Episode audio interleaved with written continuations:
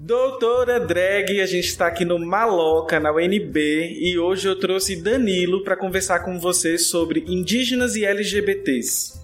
Oi, gente, meu nome é Danilo, eu sou indígena tupiniquim do Espírito Santo, estudo ciência política aqui é, na Universidade de Brasília e tenho 19 anos. E aí a gente vai pra vinheta e depois eu trago os recadinhos para vocês hoje. Doutora Drag!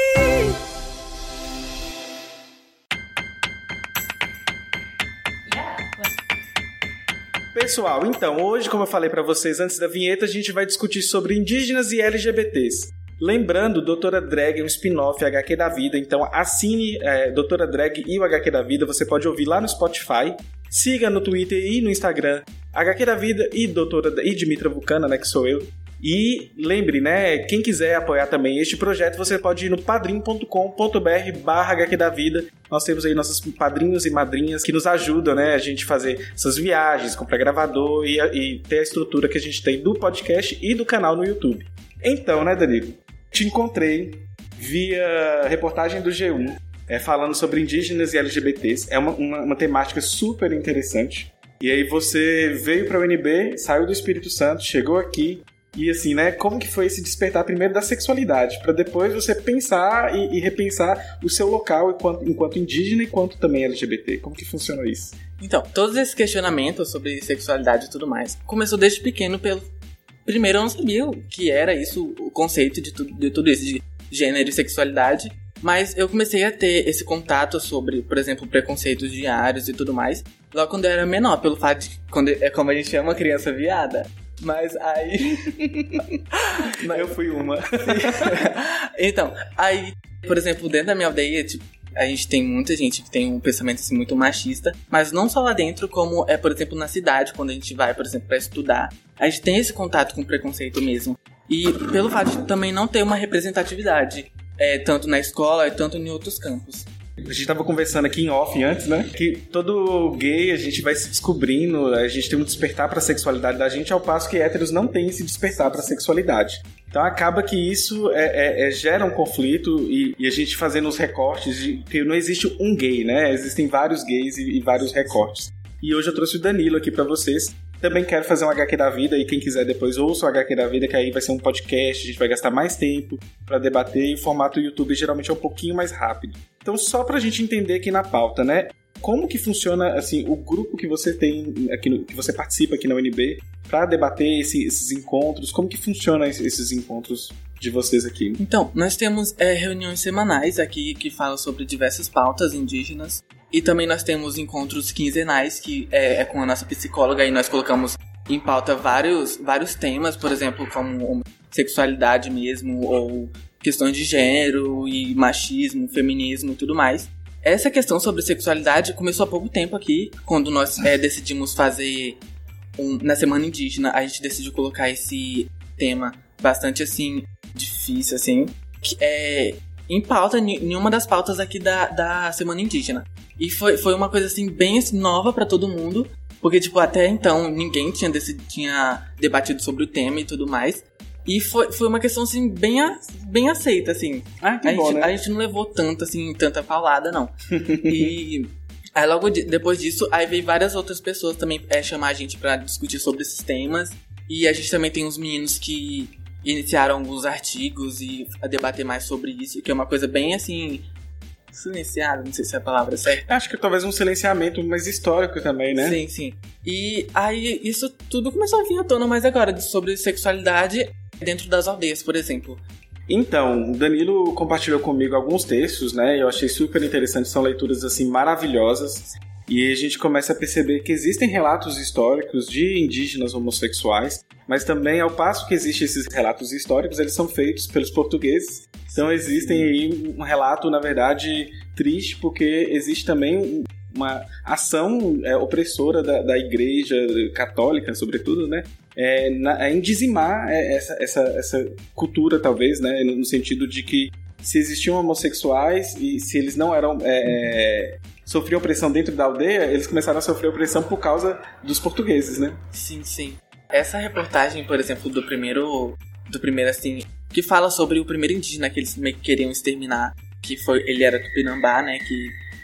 também fala sobre o processo de que como eles queriam tirar essa, esse mal de dentro do, dos povos. É uma coisa assim que toca a gente tipo, pelo fato de que, tipo, não é uma doença, não é uma questão de doença. E, tipo, essa coisa de sexualidade também não foi uma, um, um mal, assim, de dentro. Até porque a gente não tinha esse negócio de, de gênero e sexualidade dentro das aldeias, né? É, eu, inclusive, lendo o relato, a gente vê que a forma de execução, inclusive, foi muito mais exacerbada do que outras formas de execução, né? Sim, sim. A pessoa foi amarrada junto ao canhão e disparou-se o canhão. Então, assim, você vê até um sadismo em relação a isso, no sentido de, por ser homossexual, é a epítome, né, do que seria para ele, né, o demônio, o diabo, então deveria também ser tratado da pior maneira possível. Então, Sim, sim. essas questões eu acho que são interessantes de serem debatidas aqui e eu queria saber o seguinte: dentro dos debates que vocês têm criado, da produção que vocês estão tentando fazer, tanto científica ou de extensão, quais são os principais resultados que você acha que vocês vão alcançar ou que vocês já têm alcançado? Tanto aqui, ou então quando, por exemplo, isso está chegando na- nas aldeias, das pessoas que são que participam desse debate, como, como funciona isso, né? Então, é, logo do começo, retornar um pouquinho, que a gente é, não tinha, como eu falei, não tinha esse negócio de que isso é de mulher, isso é de homem, porque a pauta sobre o que é machismo nunca entrou dentro da, é, da nossa aldeia, assim, tipo, tinha divisão do trabalho, mas isso nunca foi colocado como isso é machismo ou não. E isso. E a partir daí, a gente, como a gente veio colocando tudo é, esse a pauta de gênero e sexualidade dentro, as pessoas vão tomando mais conhecimento e as mulheres, tanto é, e também LGBT de dentro das aldeias, vão tomando esse conhecimento e também porque pelo fato de acesso à informação mesmo. É, a gente lá também não tem tanto isso, tanto pelo fato de acesso à informação mesmo e a gente tá levando esses temas pra dentro das aldeias e aquele negócio, né? Muita gente acaba recebendo bem e outras não, pelo fato de que, do pensamento é, colonizado machista. E, por exemplo, logo quando a minha reportagem saiu no G1, Hum, tipo, foi um baque, assim, lá dentro da minha aldeia. Porque até então eu não tinha chegado nem pra minha família me assumindo, né? ah, tá. e Você se assumiu pelo G1. Sim, é, é, foi- é o que eu falo com é o que eu falei com meus amigos assim, se você não tem é, coragem de chegar e se assumir pra sua família, Manda o pega, link. manda, faz uma entrevista pro G1 e manda. Então, foi isso. É, eu não tinha eu não tinha nem avisado pra eles que eu ia sair no G1 falando sobre sexualidade e tudo mais. E a minha mãe também, até porque ela não tem tipo celular nem nada, soube pela boca dos outros. Então, quando essa essa entrevista chegou lá, tipo foi assim, que isso? Porque eu até então lá pra todo mundo eu era tipo quietinho e que escutava as coisas, sofria todo É o calado. menino que mudou depois que veio pra, pra Calado. UNB, né? Sim, sim, calado. E, tipo, sempre aceitava tudo quieto, sem falar nada. Até quando eu vim pra cá, eu tive acesso a muito mais informação, conheci muito mais coisas sobre gênero e sexualidade. E aprendi a me defender verbalmente, assim, não no fato de, De de agressividade. agressividade, mas em questão de argumentos mesmo. Entendi.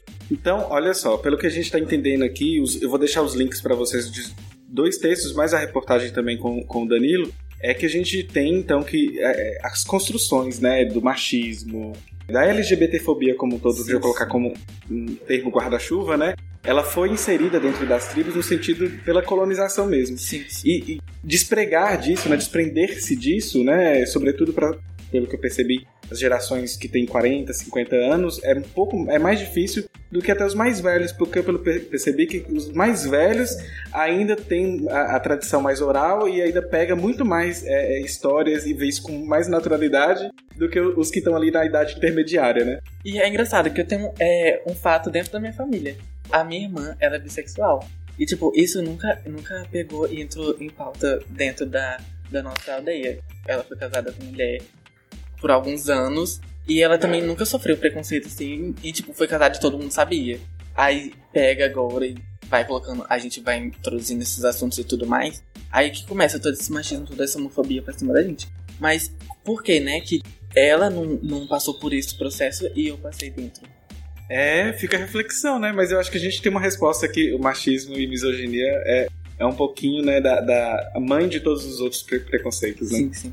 Enfim, querido, olha, é, eu vou deixar os links pra, pra galera ler, entender e também saber que existe, né, um espaço que pessoas estão estudando sobre isso, que existem correlações, existem autores, inclusive, dentro da, do link que o Danilo passou. Eu não vou lembrar o nome do autor, mas eu posso colocar E tem um livro sobre indígenas e sexualidades também, Sim. é super interessante. Não sei se é um livro feito por indígenas, porque eu acho que isso também é uma temática interessante, né? Porque é importante que indígenas estejam falando sobre indígenas, né? Porque já muitos anos brancos já, já falaram sobre, sobre vocês, né? Sim. A gente tem uma tese também aqui da, é, de um doutorando da Universidade de Brasília mesmo, uhum. falando sobre sexualidade indígena e tudo mais. E é de um indígena, no caso. Não, ele é branco. Enfim, né? É porque esse debate também é um debate interessante, né? Assim como os quilombolas, tem quilombolas querendo falar sobre os quilombolas, mulheres transexuais querendo falar sobre as mulheres transexuais. É interessante que vocês, indígenas, falem sobre vocês, né? Sim, mas eu não vejo nenhum problema em ele pegar e chegar e querer falar sobre a sexualidade. É, não, não, não que não deva, mas né? É, é aquela coisa, né? A gente tem que lembrar quem, é quem é o protagonista e quem tem que ter o espaço de fala. É isso, gente. Enfim, fica com essa história maravilhosa e a gente vai desenvolver isso no podcast. Então ouça o HQ da vida mais à frente. E assim que tiver o podcast, eu atualizo também esse vídeo. É isso, um beijo e tchau, tchau. Beijo. Beijo das Pox.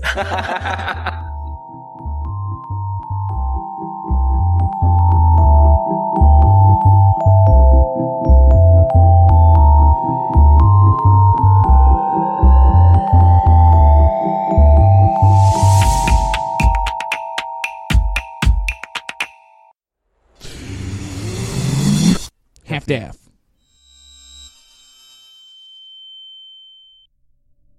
Esse podcast foi editado por Alice Santos.